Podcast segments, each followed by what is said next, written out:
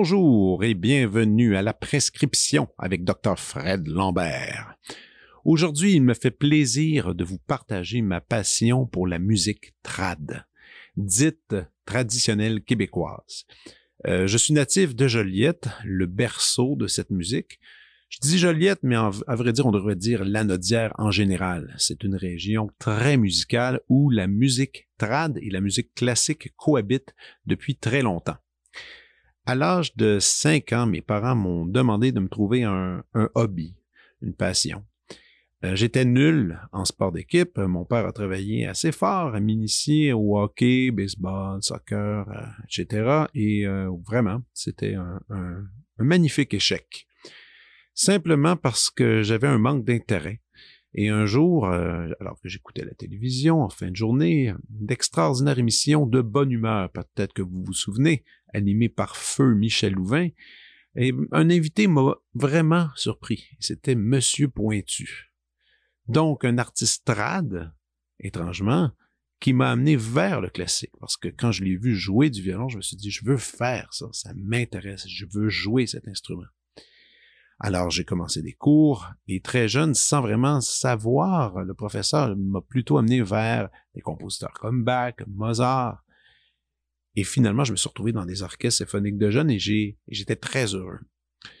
Mais comme bien des jeunes, j'ai flirté avec le trad. Hein. J'ai essayé de me faire un band quand j'étais ado, ça s'appelait Sacrilège. J'ai eu beaucoup de plaisir, mais j'ai vite compris que ce n'était pas pour moi artistiquement.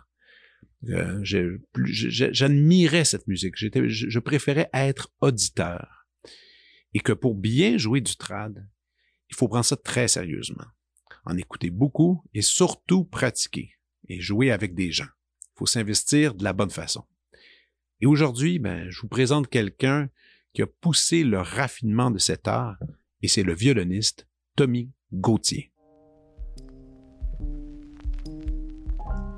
Tommy Gauthier fut le premier étudiant diplômé en violon jazz pop au cégep régional de Lanaudière.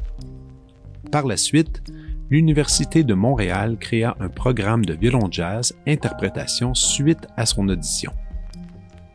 Depuis l'obtention de son baccalauréat en 2005, il y œuvre à titre d'enseignant ainsi qu'à l'Université du Québec à Montréal.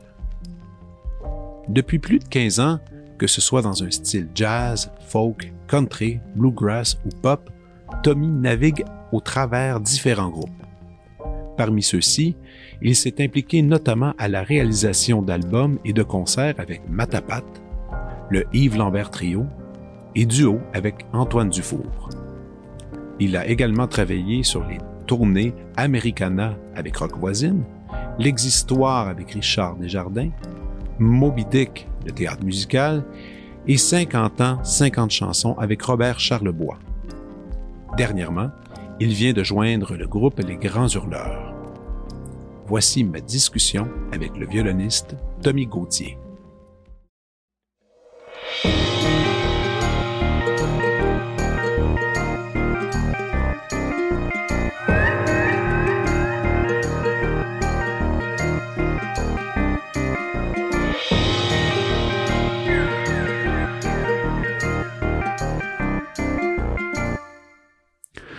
Salut Tommy.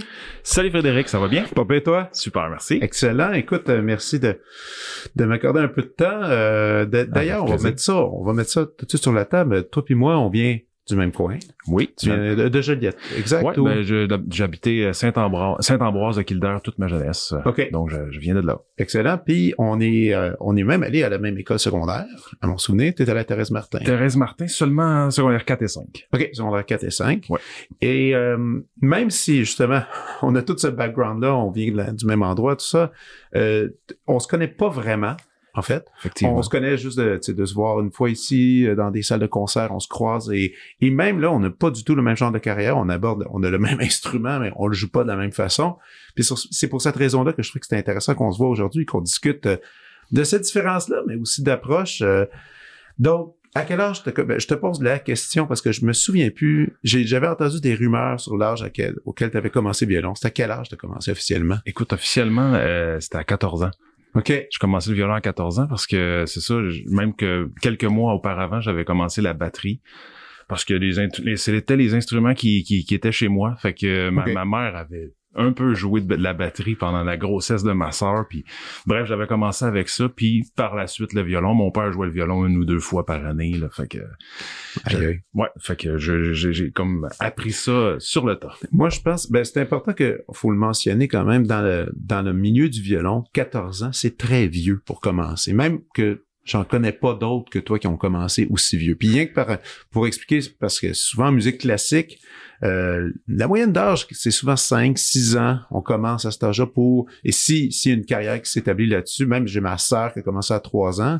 En même temps, moi, j'ai ma blonde, euh, qui est un autre exemple. Elle a commencé à 9 ans, ce qui est très tard, mais c'était des cours, euh, dans une école à vocation musique, des cours de groupe, elle avait pas des leçons individuelles, puis Mhm. finalement, elle a persisté, puis elle est allée ailleurs avec ça.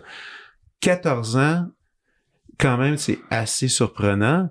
Et, tout ça, je me souviens que ça, tout ça est allé très vite parce que j'étais en- la première fois, j'avais entendu que tu avais commencé à 14 ans, puis vers, je pense, quand tu avais 16 ans, c'est la première fois que je t'ai entendu jouer. Puis déjà, c'était super solide. Alors moi, ma- ma question, c'est, c'est qui qui t'a enseigné? Écoute, c'était de de façon autodidacte au départ. OK. C'était, euh, c'était, euh, je sais pas, j'ai comme, j'ai vraiment, je me suis mis vraiment à, à adorer l'instrument, peut-être parce que mon père, il prêtait beaucoup d'attention, fait que là, il était comme très heureux de m'entendre, fait que ça, me donnait une motivation supplémentaire d'apprendre tout son répertoire, qui était des airs traditionnels, quand même assez euh, basiques, là, si on veut, là, c'était les, des airs pas trop compliqués. Mon père avait pas une grande dextérité sur l'instrument, donc euh, je, je l'avais entendu toute ma jeunesse sans jamais y, accorder aucune importance, puis euh, soudainement tout a fait refait surface. Ma mère m'a même dit que je l'avais comme beaucoup beaucoup regardé quand j'étais jeune. Fait que de par l'observation, en tout cas bref, j'avais des aptitudes, faut croire, puis j'ai tout appris le répertoire de mon père. Ça a pris peut-être un mois. OK. J'avais la chance d'avoir un voisin en face qui qui sais, on va dire dans, dans ces termes-là, jammait des rills, puis qui avait une- un, un roulement d'archet bien différent de celui de mon père. Il y avait comme une, une swing un peu à la Tinoir Joyal, euh, OK. un peu à la non pas Jean Carignan, mais c'était vraiment au niveau de, la- de la, du roulage d'archet. Bref, c'est des termes un peu plus violonistiques là, mais Non, non. euh, mais tu sais, fait que j'aimais beaucoup ça aller là parce que ça avait une autre- tout autre swing. Fait que il s'appelle Gilles Joly pour le nommer, il est malheureusement décédé, euh, ainsi que mon père. Mais bref, c'est c'est j'ai pr- j'ai appris de ce gars-là beaucoup en l'écoutant, en apprenant ses pièces, puis en, en jammant avec lui. Pour par la suite faire quelques cours classiques, je pense vers 16 ans, commencer à lire la musique parce que j'avais aucune idée, puis je voulais m'en aller en musique au cégep justement, cégep Mhm. de la Nadia. Donc euh, j'ai j'ai commencé un petit peu, il s'appelait Julien Neveu, je sais pas si tu le connais, Non? un, un, un- un- violoniste de, de quand même un grand niveau, euh, classique euh, de, de Joliette. J'allais prendre des, des leçons avec lui, mais c'était rien de sérieux, c'était pas ce que je voulais vraiment faire. Moi, je, je voulais tout apprendre le répertoire traditionnel, puis les airs compliqués, de plus en plus compliqués les unes des autres. Wow. Voilà, fait que c'est comme ça. Puis je vous dirais que c'est ça, quelques leçons avec lui. Puis après ça, ça a commencé pour vrai ben, au cégep. euh, quand je suis arrivé au cégep, j'ai fait euh, à l'audition en c'était juste classique par dans, le- dans le temps. Ouais. Euh, j'ai fait l'audition pour euh, pour euh, pour j'ai joué un reel pour aller en classique. Donc euh, ils ont vu que j'avais du potentiel mais pas du tout en classique. Et qu'est-ce qu'ils ont fait par rapport à ça? C'était quoi la réaction? La réaction, ça a été bon, ben écoute, t'as, t'as, t'as quand même des points d'une certaine dextérité. Fait que oui, c'est certain qu'on te prend. Je pense que c'était pas nécessairement contingent, contingenté. Fait que j'ai commencé une année en classique. Puis ben pendant ce temps-là, ben j'apprenais beaucoup d'autres choses. là. Il y a eu Ouais. un parallèle. Là. Je peux peut-être revenir là-dessus tantôt. Euh, puis euh, dans le fond, je pratiquais les trucs euh, euh, pour pour le professeur de classique, mais c'était pas ma tasse de thé. Puis justement, là, ça faisait mal un peu le background que je n'avais pas eu à l'âge de 4, 5, Ouais. 6. Ça, ça m'a- ça m'aura toujours euh, manqué. Cette formation peut-être plus classique pour euh, faire certains trucs. Et c'est qui qui t'a enseigné au cégep le cette année-là de classique? Ça a été euh, Claude Hamel. Claude Hamel. Claude oui. Hamel, Ben un oui. an. Et puis, euh, mais tu sais, c'est ça. Comme je te dis, les, les affinités, je, je- sais qu'il qu'il voyait un certain potentiel en moi, mais pas en classique. Fait que tu sais, il, il me coachait comme il pouvait. Mais il donnait plus de la technique, je présume, un peu. euh, un comme- peu de répertoire. J'ai fait un peu du répertoire sans trop savoir comment tu sais faire des, des Ouais. changements de position pis ces trucs là j'avais jamais fait ça j'avais joué plus euh, principalement un répertoire traditionnel Ben ouais, c'est ça. donc pour moi c'était comme vraiment du nouveau là Wow. C'est pas c'est, c'est pas au cégep que j'ai fait ma technique. C'est ça qui est, qui est spécial. Je suis arrivé à ben dans le fond, ouais, c'est ça pour terminer l'histoire du cégep, c'est que j'ai fait un an en, en classique avec lui. Puis par la suite, j'ai fait OK, j'aimerais ça vraiment, j'étais allé voir les coordonnateurs à l'époque, puis j'ai dit j'aimerais ça continuer en jazz. Est-ce que c'est possible de faire de quoi? Puis il y avait une autre étudiante qui était là qui qui qui, qui le voulait aussi à ce moment-là. Je me souviens plus de son nom mais mais bref.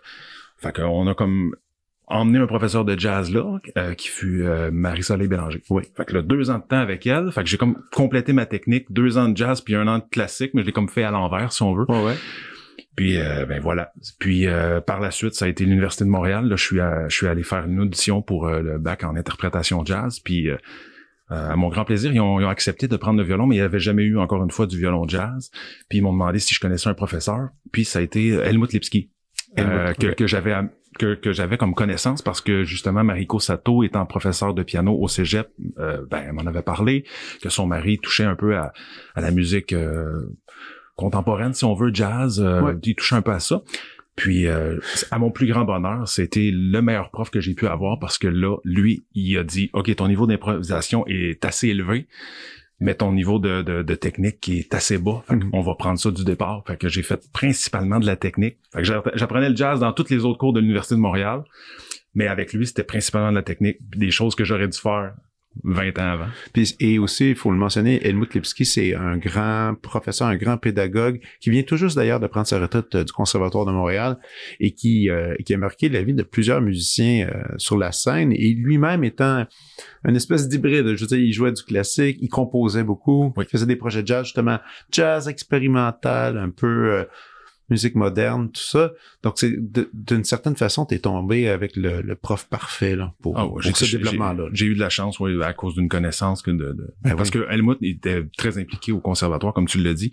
Donc, avait pas vraiment le temps d'aller dans d'autres instituts. J'allais chez lui même. J'étais dans, le coin de Saint-Henri, je pense, ou Verdun. Bref, j'allais chez lui, puis euh, les, les, leçons, j'étais chez eux. J'étais très gâté de, de cette... Euh, de, ce dénouement. Ben oui, c'est ça. Et là, donc ça, c'est ça, c'est le point de vue de l'éducation. Et même là encore, j'en suis tellement surpris comment en peu d'années tu as réussi à tout intégrer ce savoir-là et de, et de l'appliquer parce que pourquoi on dit souvent, je reviens encore à l'affaire de commencer le violon très jeune, c'est que plus on vieillit, plus les muscles se raidissent, plus c'est difficile d'enlever des mauvaises habitudes, de prendre sa place. Puis je pense que je lisais une étude dernièrement qui disait que une fois vers les 27 ans, 28 ans, euh, pour le développement violonistique, si on veut, s'arrête un peu là. C'est pas mal mhm. le maximum qu'on peut aller chercher en souplesse, en son et tout ça.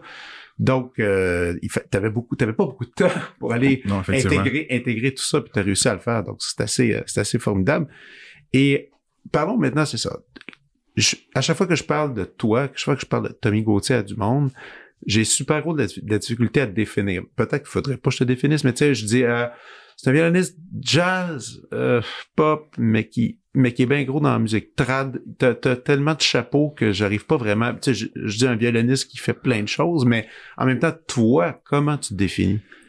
Ben écoute, euh, c'est certain que je peux pas renier mes mes, mes racines. C'est, ça a commencé avec la musique traditionnelle. Mais euh, je, peux te faire un peu euh, où est-ce que comment ça a commencé dans le fond? C'était été avec le trad, puis à un moment donné, il y a eu un essoufflement. Tu sais, c'était comme ok, bon là j'ai compris le principe d'apprendre des rilles puis du répertoire. Tu sais, je l'écoutais l'air une fois puis je la jouais après. Là, c'était mm-hmm. c'était comme une mémoire auditive assez rapide pour repiquer ce type de répertoire là qui pour ceux qui, qui, affectionnent cette musique-là, ben, pourront se rendre compte éventuellement que tout souvent les mêmes tourneurs reviennent. Donc, donc bref, mais, mais c'est pas, je veux pas banaliser la musique. C'est, c'est dans l'esthétique, c'est dans le swing, c'est dans beaucoup de choses. Mais bref, euh, à un moment donné, qu'est-ce qui a fait aussi en sorte que j'ai voulu, j'ai ouvert mes horizons, c'est euh, j'ai été approché par un band du coin qui s'appelle La Veste du Loup, un band de, de la Naudière, dont le leader est Mario Bro. Et puis il y avait un super violoniste qui faisait partie de ce band-là, du nom de Benoît La Jeunesse. Et puis, euh, il est parti à un moment donné pour, il y a eu une opportunité d'aller jouer pour le Cirque du Soleil Lanouba. Donc, moi, violonneux de, campagne qui jouait des airs de Carignac, euh, style un peu irlandais éclaté, puis commençais un petit peu à improviser au travers des airs. J'aimais ça un peu sortir de l'air, revenir, mais loin de moi de penser de, de faire de l'improvisation, mais juste m'amuser avec les airs. Bref, c'est venu aux oreilles de Mario et puis euh, et puis et, il, a voulu m'entendre pour pouvoir peut-être intégrer ce groupe-là pour remplacer Benoît la jeunesse. Mais là, on s'entend là. C'était des chaussures euh, ah, pas mal plus grandes que mes pieds. Je me souviens complètement de Benoît. Puis Benoît déjà, c'était tellement original à cette époque-là parce que tu sais bon moi j'ai grandi en écoutant la bottine souriante puis la bottine ben, le rôle du violoniste le violonneux euh, était c'est ça de faire le réel rarement qui se détachait du reel pour aller faire un saut. Des fois, mais c'était rare. Même sur enregistrement, il y, en a quelques moments.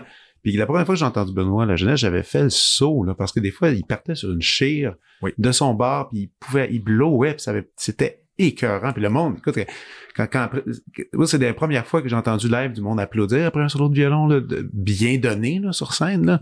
C'est sûr que euh, ouais, aller là, ça devait être un peu épeurant. Ben moi, c'est certain que là, je, je plus du type on joue des heures, puis euh, là, c'est sûr. Là, Mario, il arrive avec tout le répertoire de La Veste du Loup, les trois disques, puis écoute ça, puis euh, on s'en reparle. Et eh, mon Dieu, j'écoute ça. Tout ce qui est plus euh, reel, jig, toutes ces affaires-là, ça c'était ma tasse de thé, ça, ça allait. C'était super bien exécuté, là, avec une justesse incroyable. Ah feel incroyable, sauf que là, il allait au-delà. C'était un genre de trip aussi avec Danny Lamoureux, qui était le guitariste à l'époque, un trip d'échange de solo. Fait que c'était quasiment du jazz agricole, si on veut. Tu sais, les gars, ils improvisaient beaucoup de style rock, euh, classico-rock, jazzy, sur des accords euh, trouvés pour euh, les besoins de la pièce. Fait que j'écoutais ça, j'étais complètement euh, J'étais complètement charmé par ce style de violon-là qui allait plus loin. Là, c'est comme des, des, sonorités que j'avais jamais entendues dans des reels. Ça, ça m'a allumé vraiment, vraiment beaucoup.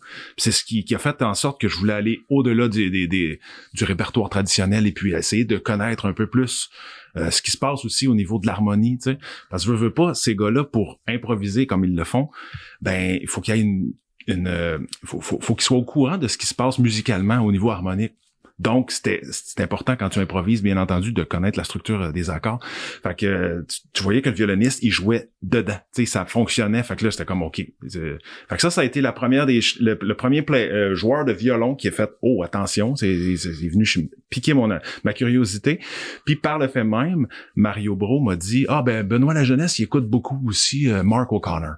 Fait que, ben, fait que là, dans ce temps-là, il y avait pas des les Spotify, les iTunes. Fait que là, Mario Bro, il avait un voyage à Montréal à faire à un moment donné il me ramène deux albums de Mark O'Connor qui est un violonneux de Nashville, violonneux, je le dis avec guillemets parce que c'est un génie là, on va le dire ainsi là. Exactement. Fait que là, il m'amène ça. C'était un hommage à Paganini, des, des, des, des caprices de Paganini, ben style Paganini qui avait composé lui-même. Ça c'est totalement inaccessible pour moi à ce moment-là. Mais le, le, second, second album qui arrive avec, c'est euh, Mark, de Mark O'Connor's Heroes. Bref, Là, j'écoute ça. Il joue parfaitement dans tous les styles avec tous les gens qui, qui, euh, qui l'ont influencé. Donc, euh, euh, Jean-Luc Ponty, Stéphane Grappelli, ah. toute, toute la gang, mais aussi dans le folk, dans le country, dans le bluegrass. J'écoute cet album-là. Fait que c'est comme le best-of de tous les styles sur un violon, autre que du que seulement du trad pour moi à, l'époque. Fait que Benoît La Jeunesse et Mark O'Connor ont comme été les révélations. Je me suis mis à écouter ça jour et nuit. Et c'est, comme tu dis, ça t'a amené à tous ces autres noms-là, Jean-Luc Ponty, Grappelli, Grappelli qui en était. Puis, et, puis là, c'est vraiment, c'est vraiment cool parce qu'aujourd'hui, maintenant, tu es toi-même professeur. Oui. Donc, t'enseignes, t'es chargé. C'est quelques élèves, tu sais, parce que c'était, c'était pas encore beaucoup populaire. Là, ça devient de plus en plus. Mais au départ, c'était comme un élève par session que j'avais, là. Mais... Oui, ben, parce que c'est encore, on a encore le concept que c'est, euh, dans, dans, dans l'étude du jazz, en, violon particulièrement, c'était plus euh, on, ben, tu prends des cours avec justement un guitariste ou quelqu'un qui va t'apprendre justement le vocabulaire, puis toi tu trouves ton son, mais là on, est on est en train d'avoir des des gens qui sont capables de l'enseigner bien aussi, parce qu'il y a tout le jeu d'archet qui qu'il fallait que, que, toi, tu as fait les, premiers euh, les premiers travaux, si je peux dire, c'est écouter des disques, essayer de reproduire, puis longtemps, c'était ça. C'est encore un peu ça quelque part, parce qu'il y en a plein qui, qui l'apprennent de cette façon-là, en écoutant, en répétant, en, essayant, en gossant. Ouais, je, pense que c'est, selon moi, la meilleure façon de l'apprendre. T'aurais beau donner des exercices académiques, si tu n'as pas écouté du violon jazz, tu, tu pars... Euh, tu pars de loin. Ouais, tu pars de loin. Il faut que tu saches un peu comment ça sonne, puis il faut que d'ailleurs que tu sois critique envers tous ceux qui n'ont fait d'avance, tu sais, euh, parce qu'il y en a plus qu'un. Il y a pas, il y a pas juste Stéphane Grappelli là. Non, non, non, non. Si tu fais des, si tu fouilles un peu, tu vas en trouver plusieurs. Puis surtout de nos jours, il y en a un paquet qui sont un peu méconnus. Sauf que c'est incroyable ce qui peut se faire sur un violon dans le jazz. Là. Non, c'est c'est très gros. Puis là, donc pour revenir à ça, donc quand tu as fait la veste du loup, tu as réussi à intégrer, à finalement tu as été pris dans le band. Oui, oui t'as repris un peu tous les disques, fallait que tu apprennes ces disques-là, fallait que tu, tu reproduis un peu tout ça, puis après tu as mis ta touch personnelle, j'ose dire, là-dedans. Ben exactement. Au départ, c'était d'essayer d'imiter. Fait que c'était un processus d'imitation de soit les solos de Benoît La Jeunesse. Je le faisais du mieux que je pouvais. Je, je, tâchais vraiment de, de me rendre à son son, son vibrato. Je, je l'ai pas c'est certain qu'il y avait du moi dans tout ça parce que j'étais pas capable de me rendre là. on n'a pas les mêmes backgrounds, puis c'était normal aussi. Il y a plusieurs années de classique. Je pense qu'il a commencé à 4-5 ans, Benoît. Là, il y a eu un, film euh, qui a été fait sur lui quand il était super jeune. fait que c'est, c'est sûr qu'on aura, j'aurais jamais le son de Benoît Jeunesse, sauf que j'essayais, tu sais, de, fait que c'était mon apprentissage par oreille de d'apprendre de, de, de, dans le fond de de d'imiter ces joueurs là que ce soit Mark O'Connor mais tu sais au départ je me souviens très bien d'avoir repiqué des solos dans le jargon. Tu, tu repiques le solo, tu le joues, tu le rejoues à peu près un an ou deux plus tard, le même solo, puis, puis là, tu le repiques à nouveau parce que tu dis, oh, j'avais pas entendu ça. Ah oui, c'est ça. Ton, ton, veux, veux pas, ta connaissance musicale augmente, puis là, tu comprends beaucoup plus de choses, puis là, tu fais comme, oh, mais là, je le faisais pas bien, il y a une petite note ici qui était pas bonne. C'est ça, ou même encore de jouer un bout puis de ne pas comprendre une traître note de ce que tu joues. tu, le fais, tu comprends pas que là, ça vient de moduler, que ça vient d'aller ailleurs, on vient de changer. Non, ça, ça, c'est. Exactement. C'est assez surprenant. Mais là, donc, tu as eu la veste du loup. Euh, par après, je sais que tu es allé jouer avec Yves Lambert, avec Bébert. Ça, c'est après la veste. Euh, oui, ça, c'était après la veste du loup. Euh, je pense c'est quand j'avais quoi, 21 ans. Donc, c'est 2002-2003 qu'on a comme... 2001-2002 avec Yves Lambert. On, a commencé à travailler ensemble de par une session de studio. Puis, il m'avait engagé pour, pour un album hommage à à un chanteur que je me, son nom m'échappe, mais bref, euh, chanteur connu. Puis ça a comme cliqué. Puis à partir de là, je suis, on, je suis, je suis, j'ai comme intégré son groupe qui était à l'époque on avait euh, nommé ça le Bébert Orchestra, qui était comme un peu, il y a eu les vacances de Monsieur Lambert, puis par la suite il y a eu le, le Bébert Orchestra, un genre de de band euh, qui, qui, qui a bougé un peu, mais qui, qui s'était mettons, si on, parle de la formation qui avait fait un album, c'est, Nicolas Pellerin, euh, Simon Lepage, euh, Olivier Rondeau et moi-même. Fait que ça, c'était comme le Bébert Orchestra qui accompagnait Yves Lambert. Donc, euh, fait que oui, ça, puis jusqu'à tout dernièrement, là, nos chemins se sont se sont séparés, mais ça faisait 21 ans que je jouais avec Yves. Wow. ouais, c'est ça. On a terminé par par un beau projet de EP cet été que, que que Yves avait envie de faire, et puis voilà. Mais euh, beaucoup d'apprentissage avec euh, cette formation qui a été au, au départ un quintet, par la suite, euh, dans le fond, le, en trio. En trio, ouais, c'est ça. C'était pour les besoins de la cause, souvent des, des budgets puis les, la tournée et tout. Fait qu'on est devenu trio. Fait que ça a été un, un super beau beau trip parce que fallait comme on, Olivier et moi-même, on avait comme le but de, faire sonner ça comme si on était encore cinq. Fait que, Mais c'est euh, ça, ça c'est, incroyable. Ça, c'est incroyable comme apprentissage. D'essayer d'utiliser tout ce que vous possédez dans les mains, que ce soit avec les accords ou avec les pieds, les percussions que vous pouvez faire. Exact. Faut peut-être l'imagination. Là. Ouais, ben c'était, c'était, c'était, une belle facette aussi d'apprentissage au niveau de qu'est-ce que je que je crée comme partition avec avec ce que je peux. En trad, bien entendu, il y a la, la partition de pied qui accompagne, mon violon, puis la voix. Fait que des fois, c'était les trois les trois en même temps. Fait que ça travaille l'indépendance. Mais là, mon côté batteur, tu sais, comme je te disais, mon ben premier instrument était la batterie, m'a aidé beaucoup à justement euh, départager toutes ces zones-là, les zones plus rythmiques, les zones plus euh, accompagnement, euh, les zones plus euh, le thème, ces trucs-là. Là, donc, c'est ça. Voilà. Cool. Puis aussi, parallèlement, c'est ça, c'est que tu as tellement une liste de projets, de trucs que tu as fait. Tu as joué, tu as tourné avec Rock Voisine, tu as tourné avec Richard Desjardins, euh, t'as tourné avec Robert Charlebois, je pense que ça, ça, fait pas si longtemps que ça. Oui, puis c'est encore, euh, c'est, encore, d'actualité. Euh, quand tu pars en tournée avec ces gars, c'est une drôle de question, mais c'est, technique, tu vas dire. Euh, il y a tellement tonnes à apprendre. Il y a tellement de tonnes à apprendre. Là, t'es-tu tout grillé avec ta, tablette, avec toutes tes partitions intégrées, ou euh, ou t'as encore l'espèce d'instinct justement de parce que tu as une capacité de mémorisation très élevée, justement pour avoir réussi à repiquer tant de chansons. C'est lequel des deux moteurs qui se fait aller le plus? Ben écoute, je te dirais qu'avec les années, une petite des fois, tu sais, justement, à jouer avec plusieurs projets, prend moins la peine de tout mémoriser. Euh, petite paresse qui s'installe avec la vie familiale et tout, donc on passe un peu moins de temps à, tout faire ça. Fait il y, a, il y a comme un petit peu, euh, souvent les, les productions fournissent des lead sheets qu'on appelle, des, partitions, qu'il y a les accords dessus. Puis souvent, j'ai fait partie de, de tournées où il n'y avait pas eu de violon encore. Fait que c'était souvent, ah, OK, ben Tommy, on veut du violon, euh, faut que tu trouves tes parts. Faut, faut, que tu, tu t'écrives tes partitions. Fais, puis on, carrément. Fais ton arrangement, puis on s'en reparle euh, à répète. Ça, c'est arrivé plus souvent qu'autrement. Donc, j'avais le, la partition de départ où il y avait juste la grille d'accord si on veut puis j'écoute la pièce puis je mets j'y mets du dans le style, du Tommy Gauthier dans le style, si on veut. C'est du folk. Euh, souvent, c'est des projets folk. Des fois, des fois, je suis allé un peu ailleurs. sais avec Rock Voisine, c'était la tournée Americana. Donc, c'était, euh, il y avait déjà du violon. Les albums avaient été faits à Nashville, donc je repiquais simplement le violon qui était là. Donc, c'est souvent un, un, travail de, tu l'apprends à l'oreille, tu l'écris, puis voilà, tu as appris le répertoire de, de, cette, de cette personne-là. Puis euh, on fait beaucoup de tournées avec lui là-bas. Mais par le biais, tu sais, je jouais encore avec les, les groupes ici. C'est juste que je partais plus longtemps en tournée avec, euh, avec lui.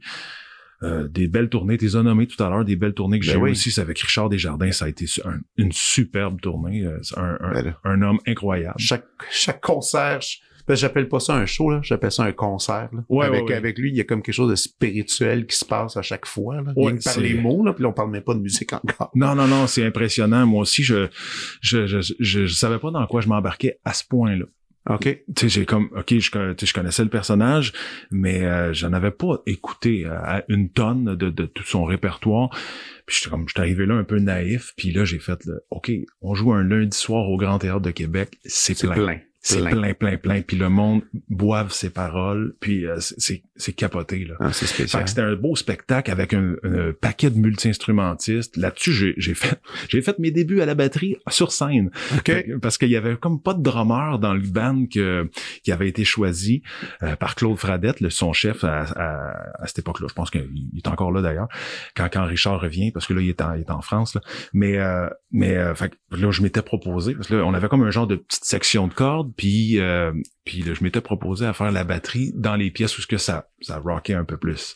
Puis ça a été vraiment vraiment un bel apprentissage puis euh, stressant par contre au départ. quand ça j'ai toujours joué un peu par moi-même mais jamais sur une scène avec d'autres musiciens, tu sais qu'eux autres là c'est leur instrument premier, des, des pros là, tu sais là t'arrives avec le drum puis bon.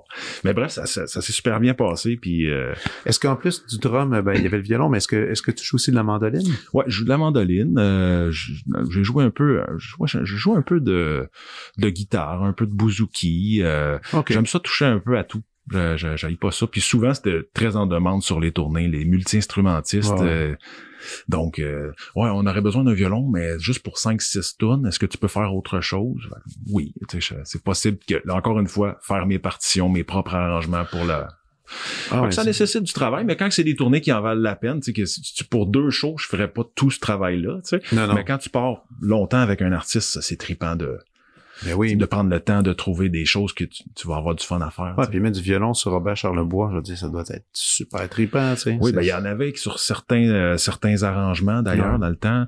Et puis oui, oui, ça c'est un autre c'est un autre super euh, beau projet euh, dans lequel je travaille actuellement. Il a été un petit peu mis de côté à cause de la pandémie parce que lui, c'est, juste la, la, place des arts à Montréal, donc c'est 2800 personnes, je pense. Fait que ça, c'est ça va, ça va revenir éventuellement pour le spectacle Charles Boiscop, qui est un sublime spectacle avec la projection. Et ah, écoute, euh, on fait juste nommer, c'est parce que tu as eu la chance de, la chance de fréquenter des légendes de, la musique puis de différents, de différents styles aussi, parce que même Rock Voisine, c'est une légende Yves Lambert, c'est une légende, c'est comme des gens qui ont, qui ont qui marquent qui ont marqué l'histoire du Québec, là, avec la musique.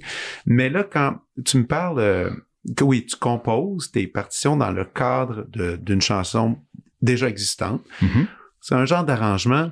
Qu'est-ce qu'il y en est de la composition pure et dure, partir du néant puis d'écrire quelque chose? C'est-tu quelque chose que, est-ce que c'est un art qui t'intéresse ou tu t'éloignes de ça, ça t'intéresse pas?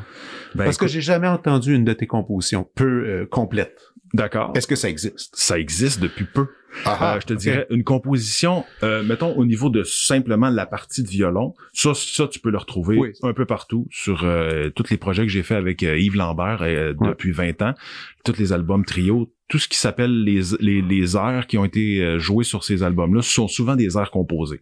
Ouais. Pour par, par, par, pas parce que je veux pas jouer le répertoire qui existe déjà, c'est juste des fois par euh, à cause de l'arrangement, ça l'amenait là. Euh, C'était plus facile de concocter un air sur le sur ce qu'on avait besoin que d'essayer de trouver puis faire euh, fonctionner Ouais, les. faire un patch que souvent dans les pièces dans les disques de, de- de pièces traditionnelles, ça t'as le titre, mais là il y a comme en parenthèse trois reels qui sont attachés euh, Ouais, qui, qui- vont là-dessus. Donc exact. donc t'as ton matériel original. Ben souvent c'est ça. Puis les gars, je pense qu'ils aimaient bien euh, les, les heures que j'amenais. Yves, il a toujours aimé ça euh, jouer. Il disait j'aime ça jouer du Tommy Gauthier. fait que, je- fait que je, trouve, je trouve ça drôle. J'aime- Il aimait ça faire. Il aimait ça. Puis vers la fin même, je composais peut-être essayer. J'essayais de, de de tenir compte aussi de son instrument euh, qui qui sont qui, qui était de la- de l'accordéon diatonique. Fait que tu sais, j'y allais avec des airs de ce type-là.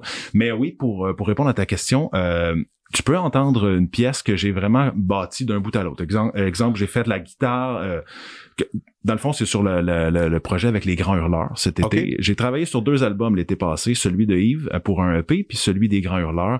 Le- L'album s'intitule Ellipse. Vous pouvez trouver ça partout euh, depuis quelques mois.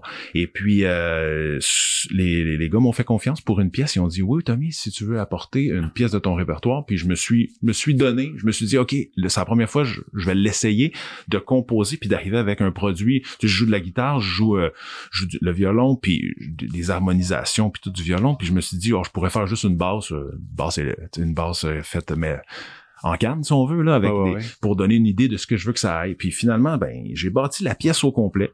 Je, je suis très content du résultat final. C'est comme, euh, c'est très très folk. euh, ça s'en va dans plein avenues. Je, te- je t'inviterai à l'écouter. Ouais, c'est certain, je vais l'écouter. c'est une pièce qui s'appelle Pogne pas les kettles. Puis, OK. euh, C'était-tu l'état que t'avais en l'écrivant ou euh... non, pas du tout. C'est ben, c'était un petit clin d'œil à Jeremy Kettel, qui est un violoniste, euh, violoniste euh, sublime des États-Unis. Jeremy, euh, j'en ai écouté beaucoup. Puis ceux qui connaissent ce violoniste-là vont, vont, vont voir les influences. Fait que j'ai Ok. comme emmené son mot avec une expression québécoise connue.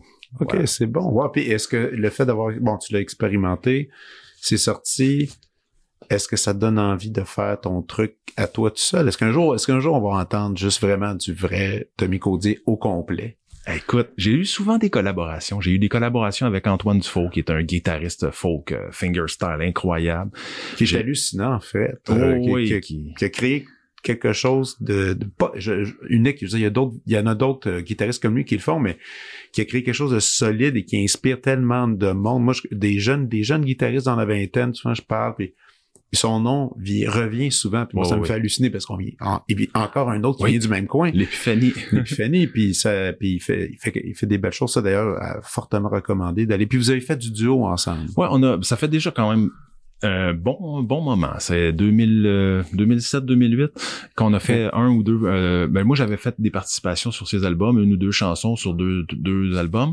Puis par la suite, on s'est dit, ah, ok, ça serait intéressant de le faire un album complet. Ça, ça s'appelle Still Strings. Et puis euh, on a fait, on a fait cette collaboration là qui date déjà. Plusieurs vidéos sur Internet aussi qui ont Ouais. poigné beaucoup. Mais bref, j'ai- joué souvent avec lui, collaboration avec Antoine, collaboration avec euh, justement mon partner avec lequel j'ai travaillé beaucoup avec Yves Lambert, Olivier On a décidé à un moment donné de faire un album aussi en duo. Fait que c'était différent là, même si c'est un guitariste, c'est pas du tout la même approche chez Antoine Dufour. Donc on, on a fait un album folk euh, à notre sauce à nous, qu'on, ce qu'on, tous nos, nos, nos intérêts, puis on a mis ça ensemble, ça, un album euh, qui s'appelle Through the Window, sur le même la- label que, que celui d'Antoine, parce que je suis euh, on, on a gardé que- contact avec euh, le- la formule Candy Rat. Donc, euh, se retrouve sur ce label-là. C'est euh, Through the Window avec, Anto- avec Olivier Rondeau.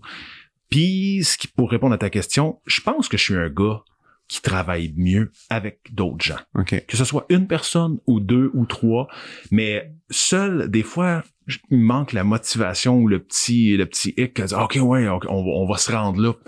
J'ai- j'- J'en ai fait des choses, mais euh, par moi-même, mais c'était comme parce qu'il fallait que je rende un produit. Mais tu sais, mettons m'en aller puis dire euh, être euh, vraiment efficace euh, sur un projet solo, je pense que ça se prendrait peut-être du temps. Ça prendrait du temps. Mais, et puis c'est pas, en même temps, c'est pas un crime de ne pas le faire. Dans le sens qu'il y a personne qui t'oblige à le faire. Non, pas, mais il y, y en a certaines personnes qui veulent faire leur truc solo, mais Je te écoute, je te comprends tellement moi-même. Je suis un, un, gars de gang, puis avec mon, tu sais, je suis dans un quatuor à cordes. Là, tu sais, je voudrais moi, mon cauchemar, ce serait d'être un soliste. Là, tu sais, d'être d'être seul puis de tourner. je pourrais, je pourrais pas, je pourrais pas endurer ça. C'est ben, trop.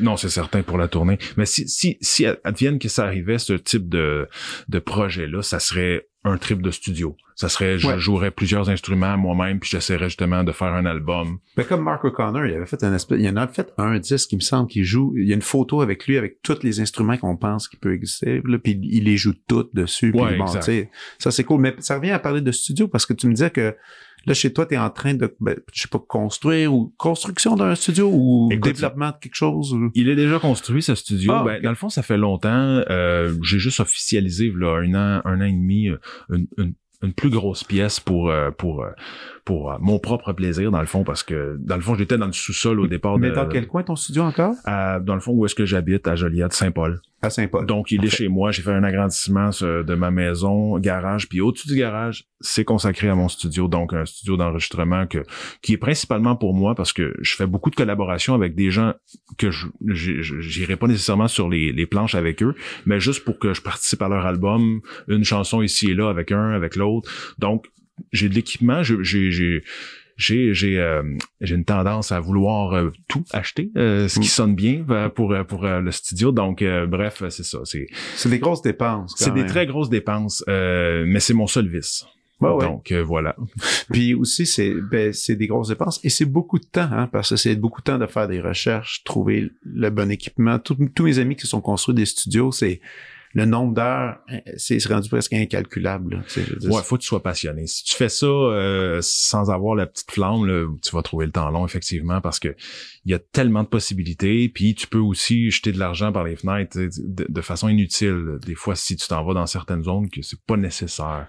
Mais parce qu'il y a comme aussi une drôle de culture. Euh, tu sais, il y a la culture qu'aujourd'hui, on peut faire un, ah, faire un disque avec un iPhone. Là, puis le monde se, vante de ça, mais ça, ça demeure quand même qu'il faut aller chercher un certain équipement pour avoir une qualité durable et efficace dans tous les projets que tu fais. Oui, c'est certain, exact. Puis moi, mon, ben, ça a commencé euh, graduellement. Mon, mon euh, au départ, j'achetais toujours un, un ben, je vous dirais un bon micro. Après ça, un ordinateur. Tu sais, ah chaque année, je, je buildais ça. Puis là, ben, à, un, à, un, certain moment donné, ben, les choses se sont mis à, mises à mieux aller. Donc, j'achète un petit peu plus, mais j'ai toujours acheté de l'équipement que je retrouve dans les autres studios.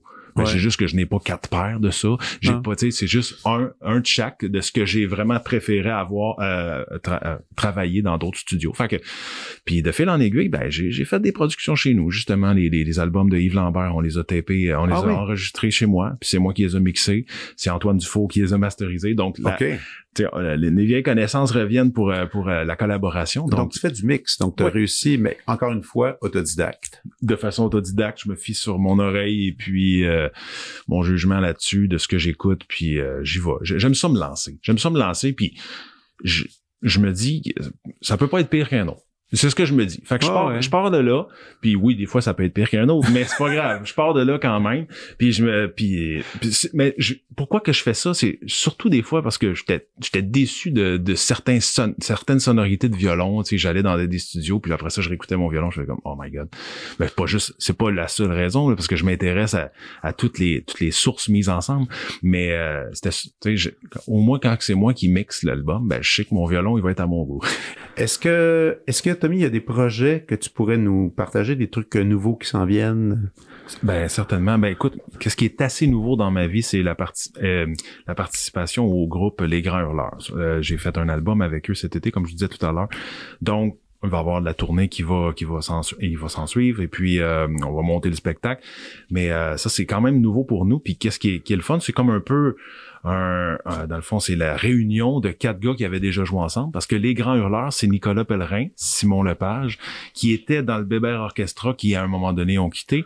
Et puis là, de, de notre côté, euh, Olivier et moi euh, avons continué avec Yves. Puis finalement, on a, on a quand même collaboré sur un album là, déjà 4-5 ans pour pour faire 4-5 pièces. Puis là, ben, on a collaboré sur le dernier en entier.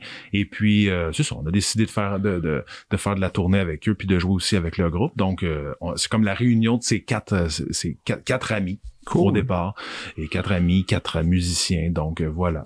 Fait que ça, c'est euh, le, les nouveaux projets dans lesquels euh, je vais euh, je vais je vais jouer cet été, c'est certain. On Donc, il y va a pas mal de dates de prévues sûrement qui vont sortir euh, oui, oui, c'est ça, exactement. Puis euh, non, mais de ce temps-ci, c'est ça, il y a plusieurs euh, plusieurs appels euh, de, de, de différentes formations. J'ai j'ai hâte de tout voir si ça va fonctionner dans une vie familiale, tout ça. Mais j'ai tout récemment commencé à jouer aussi avec un, un band qui s'appelle Little Misty. OK. C'est c'est c'est incroyable. Je connaissais pas du tout cette ce, ce band-là, cette musique-là. J'ai été très attiré par ça. Puis euh, justement, on a pratiqué samedi passé. On va faire quelques dates ensemble. J'ai bien l'impression. Puis Ils sont basés à Montréal? oui, oui, exactement Quel style? c'est c'est du folk, euh, je te dirais quand même euh, très euh, contemporain, euh, complexe. Lorsque tu l'écoutes, t'as pas l'impression que c'est complexe tant que ça, sauf que lorsque tu essaies de le jouer, là, tu comprends que il faut que tu ouais, il faut OK, OK. Faut Ouais, s'y mettre. Ouais, il faut s'y mettre. Puis euh, ben, par la suite, quand j'ai joué avec les musiciens, j'ai compris que oui, effectivement, c'est toutes des grosses pointures. Donc euh, non, je suis très très heureux de partager euh, de, de partager faire de la musique avec ces gens-là. Voilà, je, je, je, je suis un musicien pigiste encore. C'est certain que j'ai Ben des ouais. groupes dans lesquels je m'investis plus.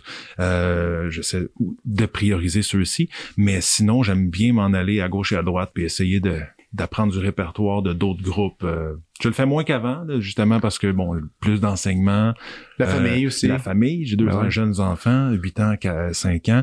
Donc, j'essaie de, c'est ça, être le plus possible, le plus possible à la maison également. Ben oui. Cool. Ben, écoute, merci Tommy. On va aller à la prescription.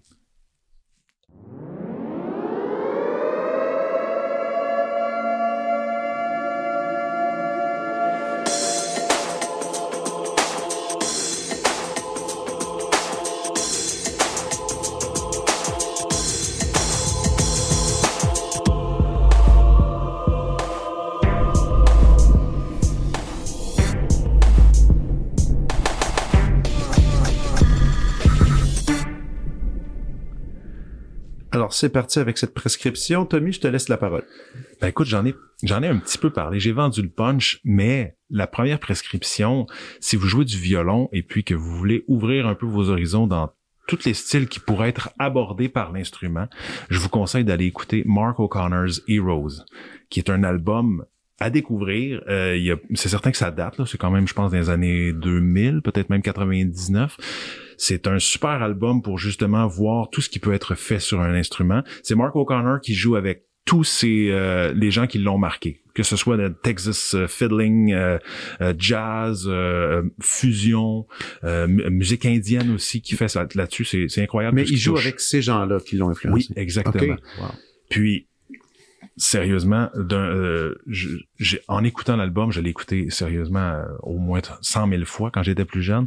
Et puis, à chaque fois que Mark O'Connor embarque, c'est comme toujours, tu vois toute l'influence de, de, de, de, de, son, de, de, son influenceur, si on veut, mais qui va au-delà de, de chacun.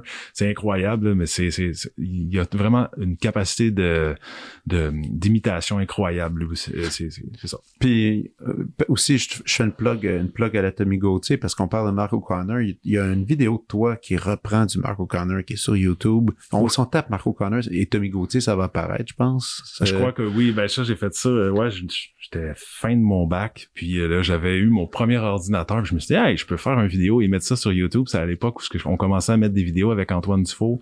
Puis on avait eu un, gros tabac avec un, vidéo, ça s'appelle Four Hands Guitar, qui c'est une vidéo que je joue même pas d'instru de, de violon. Je fais comme euh, de la partition de basse d'une d'une pièce d'Antoine qui joue sur la guitare. C'est très, très, très virtuose qu'est-ce que Antoine fait. Puis moi, je fais un peu le clown en arrière. Puis ça, ça fait, je pense qu'il y a 21 millions de personnes ah, qui ont vu fou, ça. C'est fou, C'est capoté. C'est, ça a été un gros succès qui a comme tu sais que, que, que le, feu s'est éteint tout de suite là, tu sais dans le fond ouais. c'est drôle mais bref. Des fois ça m'arrive d'aller en tournée il y a du monde qui me qui me reconnaissent qui me Ah, ouais, des bref c'est c'est c'est drôle mais euh, et voilà. Fait que oui j'ai fait une vidéo de Mark O'Connor. C'était une de ses pièces de bluegrass. Un thème un petit peu euh, un petit peu endormant mais l'improvisation qu'il Ah ouais. fait c'est incroyable ça va vite ça va très vite bref c'est En tout cas, je vais juste te plugger là-dessus parce que je vais trouver ça bien le fun. Euh, moi, à mon tour, ma suggestion, ça va être un livre euh, qui s'appelle Breath The New Science of a Lost Art de James Nestor. La respiration, euh, cet art perdu par James Nestor. Euh, c'est un livre qui, c'est peut-être le livre qui m'a plus marqué de la dernière année. C'est un, un, un journaliste qui a décidé par, plaisir de participer à une étude sur la respiration. Quelqu'un avait demandé un mois de temps dans lequel il lui bouchait les deux narines et voir euh, les effets de respirer seulement par la bouche. Qu'est-ce que ça amenait? Il a été euh, profondément marqué par ça. Il est devenu obsédé par la respiration. C'est devenu son sujet de recherche pendant plus de dix ans. Il a juste, il a juste rencontré des spécialistes de, de, respiration venant même du Tibet, mais aussi aux États-Unis, en Europe, tout ça, pour parler des différentes façons d'utiliser son nez. En fait, c'est surtout un focus sur le nez, sur le fait que les gens n'utilisent pas leur nez pour respirer, ce qui est tragique mmh. et, euh, et, qui est nocif pour, pour la santé. J'ai lu le livre euh, et, et, ça, et ça m'a rentré dans le corps, c'est parce que j'ai rapidement je me suis rendu compte que je faisais pas bien ma respiration et j'ai réappris à respirer avec ce livre-là. Puis ça a changé. Oh, puis ça a meilleur sommeil, plus en forme, même pour le jeu musical, plus de focus.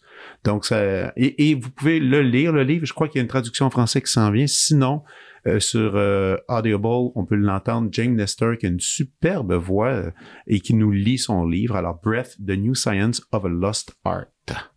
Intéressant. Oui. Et une autre suggestion de toi? Une autre suggestion, ben écoute, j'y vais encore euh, musical. Euh, je te parlerai d'un groupe qui a marqué euh, vraiment mon, mon univers plus au niveau de l'arrangement. Okay. Et puis qui, qui, qui est encore, qui flirte encore énormément avec le folk. C'est un band, dans le fond, avec des, des génies du bluegrass, mais sont allés plus loin. Okay. Donc, le, groupe s'appelle les Punch Brothers. Punch Brothers. Je connais pas. C'est un groupe américain euh, incroyable. Vous pouvez trouver plusieurs choses sur euh, sur eux. C'est un joueur de banjo. Donc, c'est un quintet, contrebasse. Euh, ce sont tous des virtuoses de leur instrument. Euh, Chris Steele à la mandoline. Euh, leur, leur, nom, leur nom m'échappe, mais bref, guitare, mandoline, banjo, contrebasse, violon. Et puis, c'est des arrangements extrêmement poussés. Ils ont, ils ont été les, les précurseurs d'une nouvelle tendance, je te dirais même au départ, même c'était pas évident pour ce groupe-là parce que les gens s'attendaient d'eux de jouer euh, de jouer beaucoup de, de, musique bluegrass virtuose. Puis ils sont arrivés avec un autre produit. Donc l'album éponyme, dans le fond, Punch Brothers, euh, c'est quand même assez surprenant. Il y a okay. des mouvements qui ont été adaptés. C'est, c'est, c'est, je vous dirais, c'est de la musique classique en bluegrass. Okay. C'est, c'est quelque chose au niveau de la composition. Là, Christy Lee est pour beaucoup là-dedans. Donc, ça avait, ça m'a vraiment marqué cet album-là parce que ça allait vraiment ailleurs. Puis après ça, je me suis mis à, à, écouter tout ce que le groupe faisait et puis c'est très impressionnant. OK. Ils ont une feuille de route incroyable. Puis euh, c'est ça, dans le fond, c'est c'est, c'est, ils m'ont influencé beaucoup au niveau des arrangements, de l'approche musicale et tout, parce que c'était des instruments qui, qui, qui m'appelaient, là, mandoline, violon, oh, guitare, oui. c'est, pas mal mon monde.